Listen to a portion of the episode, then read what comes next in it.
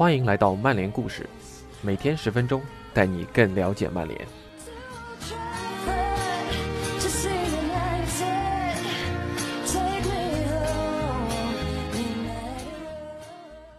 今天给大家带来的故事是关于我们的马蒂奇马老师的。最近马老师优异的表现，不单单为曼联撑起了整个中场，也为自己赢得了一份新的续约合同。啊，索尔斯克亚在迎战曼城前就表示，我们已经与马蒂奇达成了一致，所以他会留下来百分之百。那么今天的故事就是关于马蒂奇的。这篇文章刊登在曼联官网啊，讲述了马蒂奇小时候的故事。从塞尔维亚到斯特雷福德，你看着球飞出篱笆，所有的孩子们都停了下来。你们面面相觑，只能开始石头剪刀布了。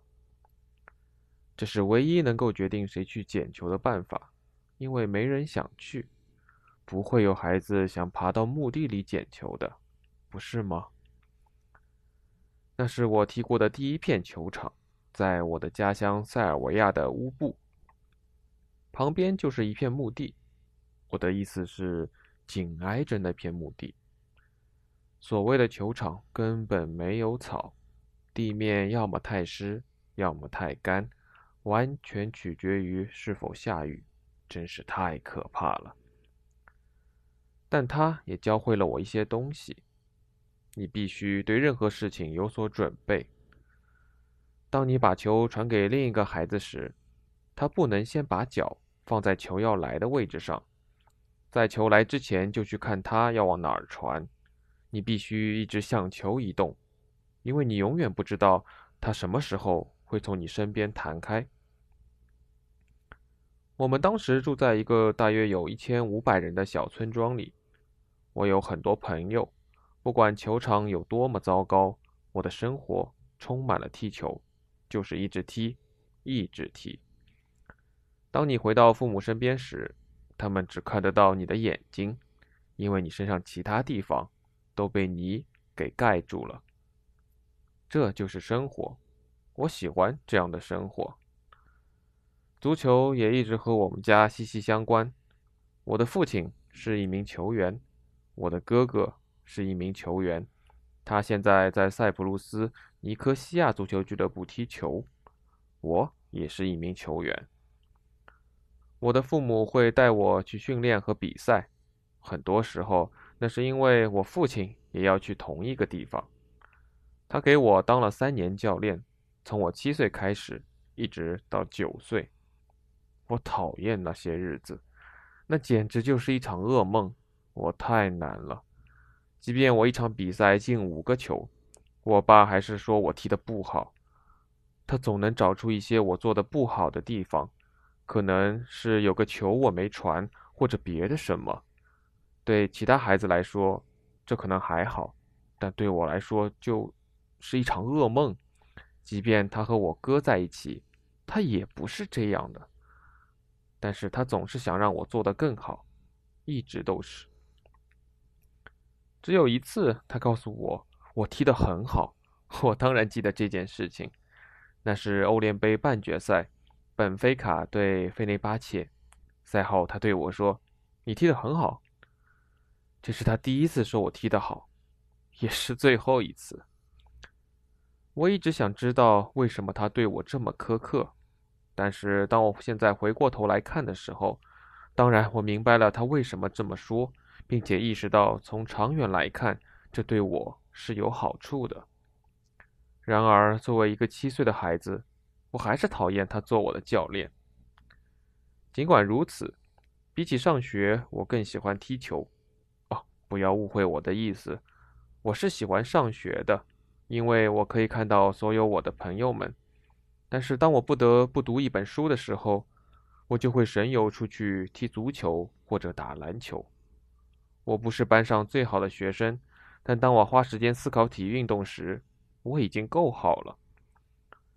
当我们不在学校的时候，暑假期间，我们没有足够的钱去其他任何地方，但那并不是问题，那时候我甚至没想过度假这回事。我们国家在经济上处于困境，但我对我所拥有的一切感到高兴。夏天，我有时间进行体育运动，踢足球、打篮球、打排球，所以我们会花很长时间和村里其他地方的，甚至其他村子的孩子们一起组织比赛。整个夏天，我们都在比赛。让我告诉你吧，当其他地方的孩子们来我们村比赛的时候，那些比赛的规模是很大的。也许没有球迷观战，但在我们看来，这些比赛的气氛和红星在贝尔格莱德德比中对阵游击队时是一样的。我们必须赢，这关乎我们的尊严。我们为我们的村子而战。让其他队伍来我们村子赢球，我们绝不答应，那也是不可能的。当我十岁时，一个离我家大约三十分钟车程的某个大俱乐部的教练看了我踢的一场比赛。比赛结束后，他走过来问我多大了。我告诉他，我出生于一九八八年。你怎么连自己多大了都不知道？他不相信我的回答。我踢球的方式让他认为我实际上要大得多。他特意找到认识我父亲的人，要到了我们家的电话号码，问我父亲我是什么时候出生的。一九八八年，就像我说的一样。这家伙是南斯拉夫最好青训俱乐部的教练，所以他告诉我父亲，我应该和他们一起参加即将开始的全国锦标赛。那里将会有全国最好的十六家俱乐部。我父亲同意了，所以我就去了。然后我们赢得了全国锦标赛，我们被评为南斯拉夫最佳青年队，我还获得了锦标赛最佳球员。之后，红星队和游击队都邀请我去为他们踢球。我选择了红星队，在那里待了四年，但他们告诉我我不够好。我可以自由离开了，因为我已经在贝尔格莱德上学，我不得不在同一个地区找另一家俱乐部加盟。游击队听说我是自由身了，就让我去他们那儿，所以我从红星队转去了游击队。我在那儿待了一年，他们也跟我说我不够好。当你不断被人告知自己不够好时，你能怎么做呢？你得证明所有人都是错的，所以我回到了自己的第一家俱乐部，在那里待了一段时间。然后，当我十八岁时，我转到了塞尔维亚的第三级别联赛，我在那里待了六个月，之后去到科西策俱乐部踢斯洛伐克甲级联赛。两年半后，我去了切尔西，再是本菲卡，又回到切尔西。然后去了曼联，这很大程度上还要感谢我的母亲。刚开始，她总是把我的学业放在第一位，她对我热爱运动很不高兴。我记得，当我第一次加入一家俱乐部时，我不得不去训练，所以我告诉我的老师，我要请假几节课去踢球。老师差点笑出来，说。呵，好吧，但评价必须是你的父母来跟我说，因为你只是个孩子啊。告诉我的母亲，她必须去学校跟我的老师说我要请假踢球，这肯定不是一次轻松的对话。事实上，她几乎要哭了，但尽管这是一个艰难的决定，她还是为我这么做了。正因为如此，我才拥有了现在的职业生涯。在这个赛季开始之前，几乎整个夏天我都待在乌布，这是我一生中最长的一个假期。乌布最美妙的地方是那里的人。当我们去新加坡、去中国、去其他地方旅游时，人们没什么机会经常见到我们，所以他们见到你本人时，对他们来说是一个惊喜。而当我回到塞尔维亚的家乡，人们看到我会对我说。嗨，内姆贾，你好吗？这就很普通，让我很开心。我在那里有我的日常生活。早上醒来，和孩子们一起去游泳，吃完午饭，下午我儿子和他的朋友们踢球，我和我的妻子就坐在他们踢球的操场旁边的餐厅里。人们知道我在那儿，但我只是和其他人一样的普通人。我在那里还有许多童年时代的朋友，这也是我们成立自己足球俱乐部的原因。一天晚上，我们正坐在一起吃晚饭。我们下定决心这么做，让我们组建我们的俱乐部，从底层开始踢，比如周日联赛。最初的两个赛季，我们保持全胜，连续赢得了四十七场官方比赛，所以我们已经连跳三级。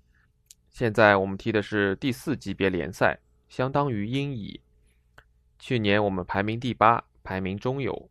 所以现在让我们看看我们今年的成绩如何吧。我们是家小俱乐部，你会发现塞尔维亚人喜欢支持外国的俱乐部，当然是那些有塞尔维亚球员踢球的俱乐部。这就是为什么很多塞尔维亚人支持曼联，不仅仅是因为我，还因为维蒂奇。他们支持切尔西是因为我和伊万诺维奇，支持国际米兰是因为斯坦科维奇在那里踢球。当我还是个孩子的时候，我也这样。我总是支持有我们国脚的俱乐部。在塞尔维亚，我支持贝尔格莱德红星队；但在塞尔维亚以外，我支持瓦伦西亚，因为我父亲的朋友杜科奇为他们效力。他的儿子现在住在曼彻斯特，是我的好朋友。世界真小，不是吗？我喜欢回到塞尔维亚。